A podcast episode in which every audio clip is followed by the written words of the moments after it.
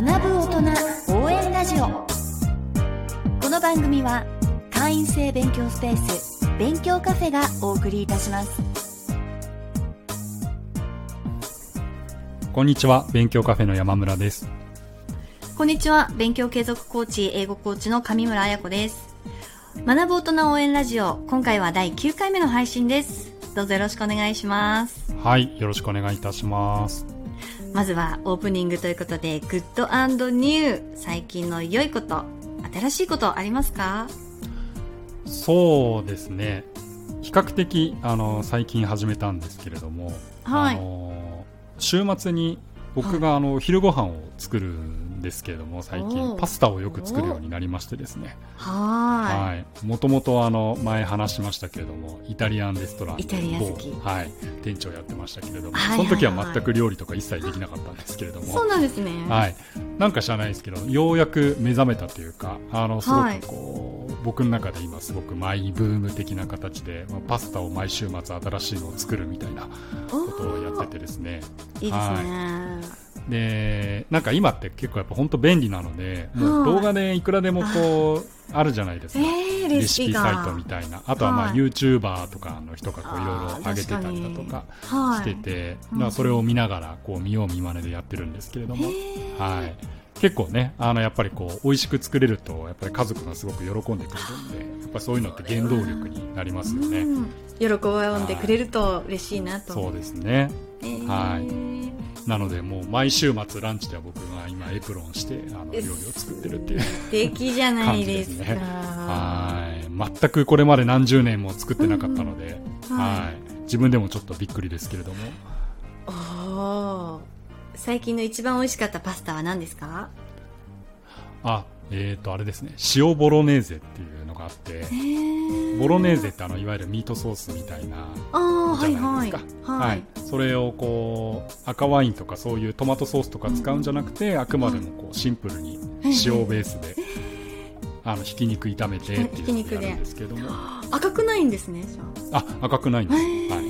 ある YouTuber の方がなんか上げててそれを真似して作ったんですけどもあれはそうですねあの今までで一番うまくできた美味しかった。あら。はい。あた面白そう。ちょっと食べたことないので塩ボロネーゼ、はい、調べてみてください。あ調べてみます。はい、はい、ではではここからはえー、学ぶ大人の皆様からいただいたお悩みやご質問について一緒に考えていきたいと思います。はい、えー、今回いただいたあのお手紙、ご質問をご紹介させていただきます。はい。正社員で仕事をしながら資格勉強に挑戦中ですが、平日は仕事から帰るとぐったり疲れが出てなかなか勉強ができません。うん、特に週の後半になるほど疲れがひどいです。どのように疲れに対処したらいいでしょうか？というご質問をいただきましたうんそうですよね。これ本当にあの仕事しながら勉強するって本当すごいことだと思うんですよね。すごいことですよ。僕がやってるこう勉強カフェでも平日夜になると皆さんこう続々と、あの、お店にいらっしゃるわけですけれども、1日だって8時間とか、はい、みっちり仕事して、うんでその後まだもう一頑張りしようと思ってやっぱりこういったところに来るって、はい、本当すごいですよね。普通の人帰るわけじゃないですか。帰ってね休んだりするとですよもう仕事をしたら。そうそうそういやすごい人ばっかりですね。素晴らしいですよね。本当ですね。うん。でやっぱりだからこそやっぱり疲れるっていうのももう本当その通りですよね。多分皆さん疲れがあると思うんですけれども。はい。うんまあね、今のお話だとその特に週の後半になるほど疲れがひどいと、うんはい、いうお話だったと思うんですけれども、うん、うん、ということはあれですかねこう疲れのこう回復リカバリーができないまま次の日を迎えてるのかもしれないなってい。うふうに、うん、そうですね。聞いてて思いましたね。あのこれ実は勉強カフェでも、ええ、あのそうで、はい、あの週の頭ほど要は月曜日とか火曜日ほどあのお客さん来店される方ってすごく多いんですよ。実は。これラジオで言っていいのか分かんないんですけども。すごいデータ実は、はい、月曜日火曜日ほどお客様来るのが多くて夜ってことですよね。夜夜、ね、はいはい、うん。でこう木金になるにつれてやっぱり減ってくんですよね。わあもう絶対疲れですよそれいやそうですよね、ね、まあ、金曜日はねもしかしたらちょっと飲みに行ってとかまあ、そういったのもあるのかなっていうふうに、まあ、特にコロナ前とかはよくそういうふうに思ってたんですけれども、はい。うん、もう本当分かりやすいぐらいこう週の後半になるにつれて減ってくる あそうですか、まあ、きっと皆さんやっぱり似たようなお悩みを抱えてるのかなっていうふうに、うん、はい、思いますね。そうですね。多いですよね。あやさんはどうですか？この辺こう疲れっていうところで、はい、疲れですよね。まああの20代の頃は私も会社員に行って毎日会社に出勤してい。たんですけど、はい、まあ 10, まあ、10年はないかな。会社員生活してた時はやっぱりもう仕事だけで、まあ、残業も結構してましたし、はい、はい、でしかも当時は、まあ、結構飲みに行こうよみたいな話が、結構連日続いたりとかする、ね、時代でしたよね。飲みに行くとかも、ね、今よりも全然職場の飲みとかが多かったので、もう飲みにも行くし仕事も残業するぐらいやるしでも本当ヘッドヘッドに当時なってました。あの若い体ではありましたけど、ヘッドヘッドでした。はい、はい、今は今ねあの在宅ですし、うん、あの飲み会とかも本当になくなったので。あのそういう疲れはないんですけどやっぱりパソコンを1日に8時間9時間とかやるだけでももう体は疲れますし目も疲れますしあとやっぱ脳の疲れっていうのはすごい感じますね。脳の疲れ、はい、ずっと集中するじゃないですか、うん、仕事って。ガーって集中して考えたりとか、あだこうだいろいろ考えててもう脳が疲れちゃうっていう。疲れますよね、はい、本当に。感じです。肉体もそうですけど脳の疲れ、はい、本当にひどい時はなんかもう酸素が体に回ってないみたいな感じで呼吸がちょっと、はい、酸欠感みたいな感じで これはやばいっていうところまで行くような時期も、はい、ちょっと立て込んでると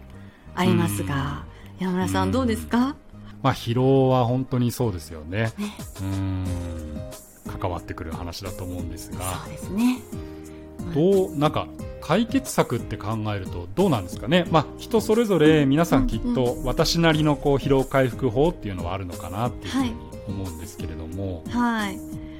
そうですね、あのー、疲労対策ってもうずっと付き合っていかないといけない大人のね、あの重要な課題になるかと思うんですけども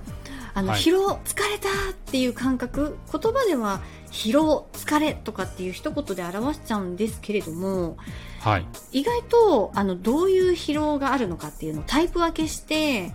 考えるっていうところまで、うん、なかなかあのできていないんじゃないかなっていうのも。疲労のタイプ分けですか、はい、なるほど。なので、ちょっと今日はある程度、ちょっとこういう疲労のタイプがありますよねっていう話と、じゃあそれぞれの疲労のタイプにはこういう対策などいかがでしょうかみたいなそういうところがいいですね、はい、はい、話せたらと思っております。はい。はい。えっ、ー、と、今日はですね、私の方でちょっと少し、あの、調べたりなどもしまして、うんうん、3つの疲労のタイプをご紹介したいなと思います。あ、3つあるんですね。3つです。はい、はい。あの細かく分けるともうたくさんあるんですけれどもいろいろ専門用語などもあるんですけれど、うんうん、一旦すごく分かりやすく分けてある3つっていうことで、はい、肉体疲労。肉体疲労。精神的疲労、はい、精神的疲労、はい、社会的疲労。この3つです。なるほど。はい。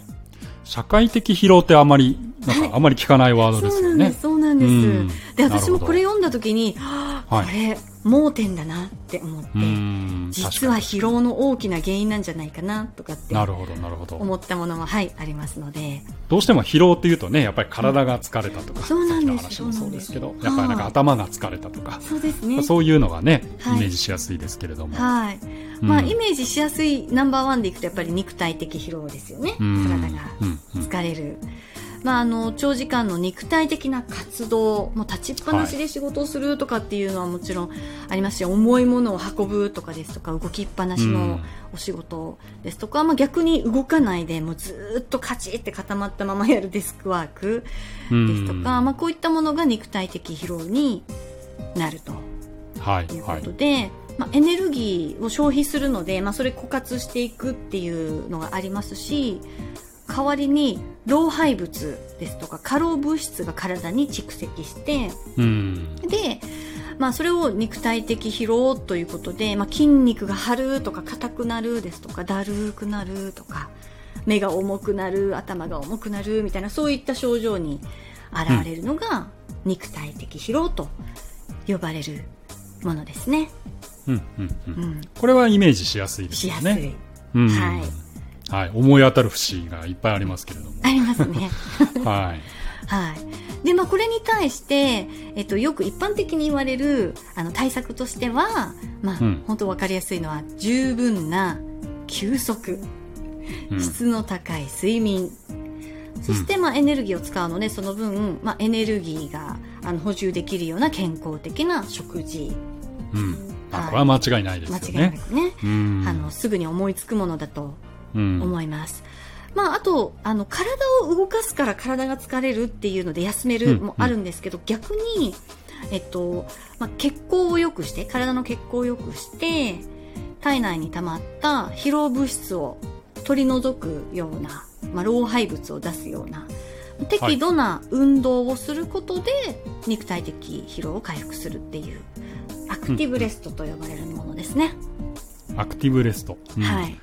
実はこれあのそうですね。勉強カフェでも、はい、はい、アクティブレストっていうのは実は言ってて、はいはい、うん、推奨してますね。どうしてもねこう勉強を一度始めるとずっと1時間、はい、2時間机に向かってっていうふうに、はい、まあ、なりがちだと思うんですけれども、はい。うん、集中力って実はそれだけ続くのかっていうと続かないっていうのがいろんな結果で出てるので、はい、合間合間で、まあ、休息を取りましょうみたいなことで。はいあのちょっと勉強の手を止めて、はい、ちょっとこう席をから立って、ちょっと軽く歩いてみるだとか、はいはいはい。うん、コーヒーを飲んでみるだとか、うん、まあ、そういうこう積極的にあの、意識して休養を取っていきましょうっていう意味合いでアクティブレストっていうのは、はい、はい、実は勉強カフェでも。言ったりしてますね。そうですよね。うん、もう、あの、疲れたからぐったり、その場で突っ伏すとかっていうよりか歩いてみようとか、ちょっと逆に動いてみようとか、うん、あの、ライブラリーがありますもんね。勉強カフェの中に。本棚まで歩いてって、ちょっと本見たりとか、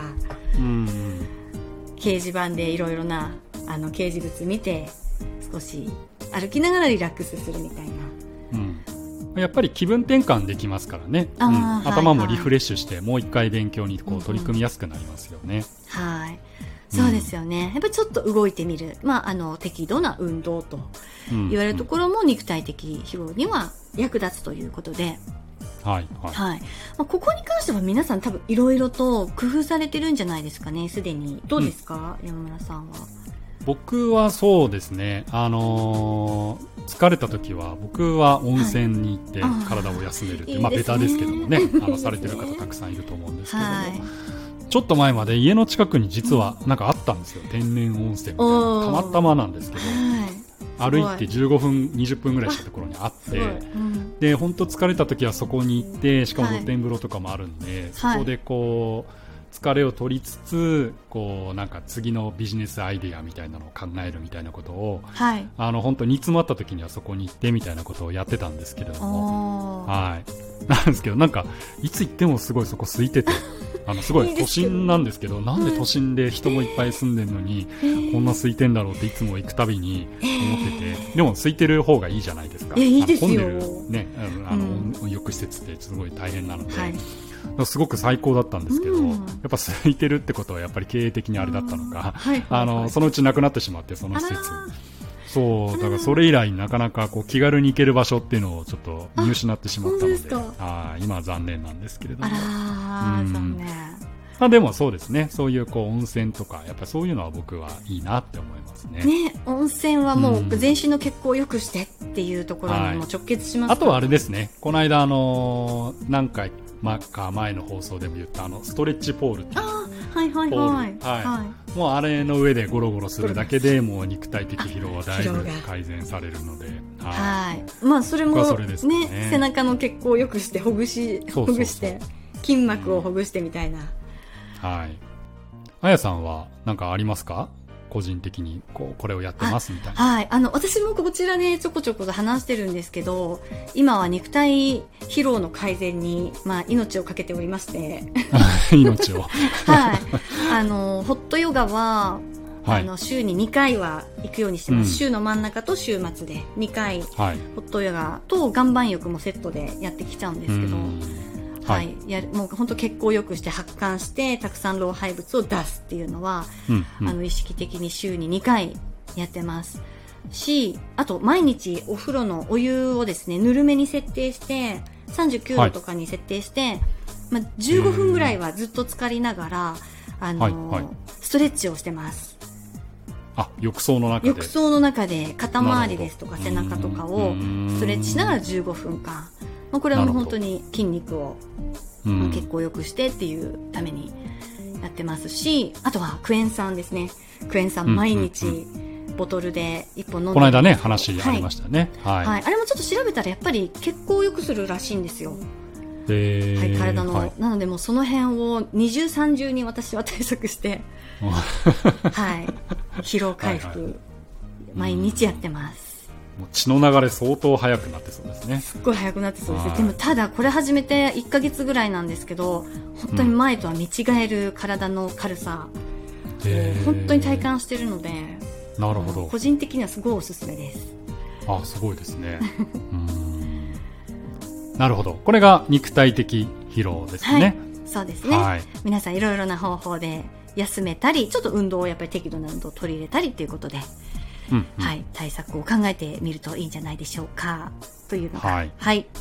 1点目です。次が精神的疲労でしたっけ、はい、精神的疲労です。これもあの、まあ、ちょっと定義としてですね、調べたものがありますが、はい、えー、集中力を要する作業、あとは知的な負担、うん、えー、まあ、脳をふこう活用するようなフル回転させるようなお仕事ですとか、あとストレスですね。まあ、これ心理的なあの疲労っていうところにもなるかと思うんですけど、まあ、ストレスがかかる、すごいプレッシャーがある、はい、緊張状態が続く仕事ですとか。ありますよね、ありますね。あとはまあ心理的な圧力をかけられるような、そんな状態が続くと、えー、起きてくる疲労が精神的疲労と言われるそうでして、はい、はい、結果としてはですね無気力になったり無関心精神的な過敏さが出てしまったり、うん、あと不安感ちょっと強い不安感に襲われたりっていうような症状として現れるそうです、うん、どうでしょうこれ。わかるわかるっていう感じはあんまり。山田さんあんまなさそうかなって思うんですけどえこの精神的疲労ですか？なんか強そういやいやそんなことないですよ。そんなことないです。よいろいろね経営やってるとやっぱいろいろありますよね、うん、あそうですよね。どっちかって言ったら精神的疲労の方が多いかもしれないですよ。そうですか。見せないだけですねじゃあ。いえいえ。そうなんですね。あのここに関しては、まあ、個人的に、まあ、ちょっと少し体勢があるとか体勢がなくて弱いとか少し、まあ、ここも、うん。うん、あ肉体的疲労もそうですけどね。あの肉体的疲労に強い方弱い方精神的疲労もちょっと強い弱いっていうのはあるかもしれないんですけど、うん、対処法としましては、まあ、一般的に言われているのはリラクゼーション法ですとか瞑想によって、はいこの精神的疲労を取るっていうこと、まあ、瞑想はもうここ数年かなりビジネスマンの中でもあのやられてる方多いですよね。うん、多いですよね。ね。うん、はい。瞑想や、まあ、呼吸法を使ったリラクゼーション法。あとは、うん、あの趣味とか興味のある活動に時間を割いてそのストレスの高い、はいはい、あの業務ですとか、うん、そういったところから離れる、うんうん、はい、っていう、まあ、これはまあ結構一般的にあることかなって思うんですけれども、ね、山村さんは、うん、はい、どういうふうに精神的疲労を軽減してるんですか？そうですね。まあ、精神的疲労というか、これやっちゃうと肉体的疲労は増えちゃうかもしれないですけども、はいはい、僕結構やっぱり外に出るのが好きなので、疲れてる時ほど、あの、その辺歩きますね。そうです 夜だろうが。はい。歩いてるとやっぱりなんか、だんだんこうねリフレッシュされるっていうか、はいはいうん、他のことにこう意識が向くようになってみたいな。本当はあの僕牧場が大好きなんで 羊とかそういうのをもういくらでも見てたいんですけれども、なかなかね都心に住んでるとそういう環境がないのでないですね。本当農場に住みたいんですよね本当は。いやそうですよね。だからね都心離れて移住して自然の多いところに住んで、いやね、ね、まあまあ移住ってなるとね、まあ、大変だっていうのもよく聞くんですけれども。はいはいはい、いやでも本当なんかそういうのは憧れますね。いいですね、やっぱ自然の中に行くっていうのは精神的疲労にはすごくいいですよね、うん、動物に触れるですとかね。はい。あゆさんはなんかどういう対処法がありますか、うん、はい。本当私も自然豊かなところに行きたいんです。海とかに行きたいんですけど本当行けないので、うん、なかなか行けないのであの私はもうその脳の疲れとかをあの、はい、軽減させるためにドラマ見ます、あドラマ？はいはいはい。ドラマお好きなんですね。好きです、はい、はい、必ずチェックしてあの一つ二つはあの毎回見るものを決めてはいはい、夜のリラックスタイムにちょっと一人で見たり自分でちょっと部屋一人になってみたり、うん、あのやっぱり自分じゃない人の人生をあの疑似体験するところで自分のこう感じている精神的なプレッシャーとかストレスっていうのを一時期だけでも忘れられる、その一時だけでも、はい、忘れることによって疲労がちょっと回復するっていう感覚があるので。はい、はい、疲労回復のためにドラマを見たりですとか、はい、あと推し活とかも結構心にはビタミンをくれるんじゃないかなと思ってて。え推し活ってあのお推し推しのあ推しの方をはい見る。とか推し活って言うんですね。あそうなんですそうなんです。全然わかんなかった。なるほどなるほど、はい、はいはい。推し活もねちょっと心や脳の疲労に効くんじゃないかなって思うので。はいこの辺ですかね。本当に毎日簡単にできるはい、はい、はい、精神的疲労対策ということで、うん、まあ、今ねこうストレスフルな社会なので、やっぱりこう自分なりのねこう疲労の精神的に疲れた時のこう解消法みたいなのを、まあ、これもねきっと皆さんあのそれぞれあるのかなと思うんですけれども、ありますよね、まあ、なかなかないなっていう方もねこう振り返ってみるとあなんか自分意外とそういうこう意識してストレスに対処、はい、これをややってストレスに対処しようっていうことがなかったりする方もいるかもしれないので、はい、こうなんか自分に合うものがあれば参考にしていただけるといいのかなっていうふうに思いますね。すね。はいここまで肉体的疲労と精神的疲労2つ出てきましたけれども、はい、あと1つ何でした最後が社会的疲労っていうもので、はい、ここは本当盲点であんまり普段あんまり意識してないとこじゃないかと思うんですけれども、うん、定義としてはですね、はい、社会的な活動や人間関係の維持などが原因で生じる疲労ですと。うんはい、で人とのコミュニケーションや協調性を求められる状況において疲労感やストレスが現れるという、うん、こちらです、はい、ちょっと思い当たる節ありますよね。うんいや、というかもうほとんどはね、やっぱりこの人間関係からの 悩みから疲れってやっぱなりますよね。そうですね。悩みの9割は人間関係から生じるみたいなのもね、なんか誰かが言ってましたけれども。はい、言ってましたね。はい、まあそれがなんか自分で意識してこの人との人間関係辛いなとかっていう認識まで言ってなかったとしてもなんか日々たくさんの人に会うとか、もう気を使っていろんな人に接するですとか、あの、そういった状況が続くような日常生活、まあ、基本皆さんある程度やっぱりそういうのあると思うんですけど、はい、そこから来る人とコミュニケーションを取ることでもいろんな気遣いしますからね。うん。そっかじゃあなんかなんかこう知らず知らずのうちにちょっとしたのがこう疲れとして蓄積していってるのかもしれないですね、はい、そうですよね。ちょっと言われること、まあ、何か感じるものがあったりとかするのでそれが蓄積して疲れになるですとかはい、はい、はい、あのちょっとこれ私別件でちょっと調べたんですけど社会不安障害っていう障害が、はい、あの精神科が見る障害ではい、あるんですけど、まあ、人とのコミュニケーションが不安の種になるっていうような障害があって、まあ、なんか人口の10%ぐらい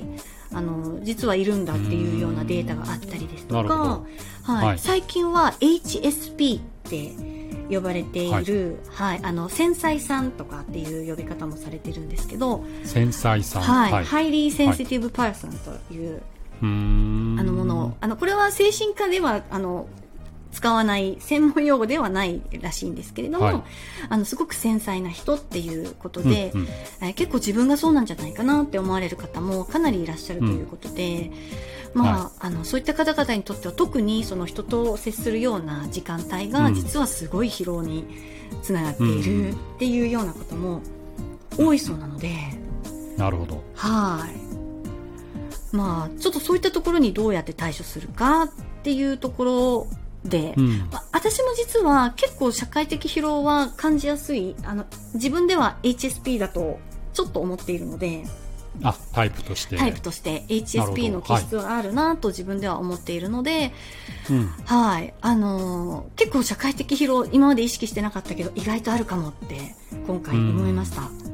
うん。はい、結構ずっと人と喋ってるような仕事をしてるので大好きなんですけど、ね。うん、はい、好きなんですけども、うん、でもやっぱ疲れとしてはやっぱり夜になるとその疲れが一番大きいのかもって、はい、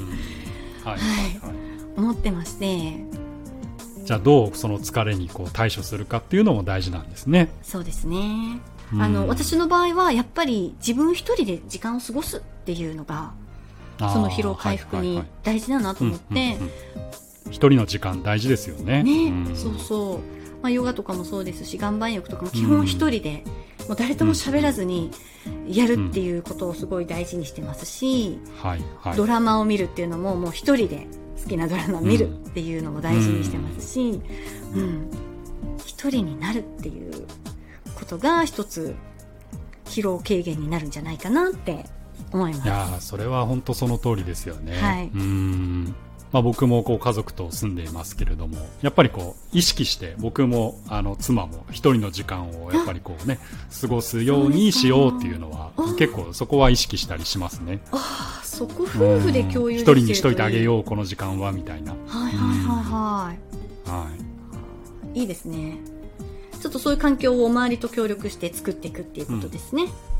はい。はい。すいません、長くなっておりました。いえいえだいぶちょっと長くなっちゃいました。はい。はい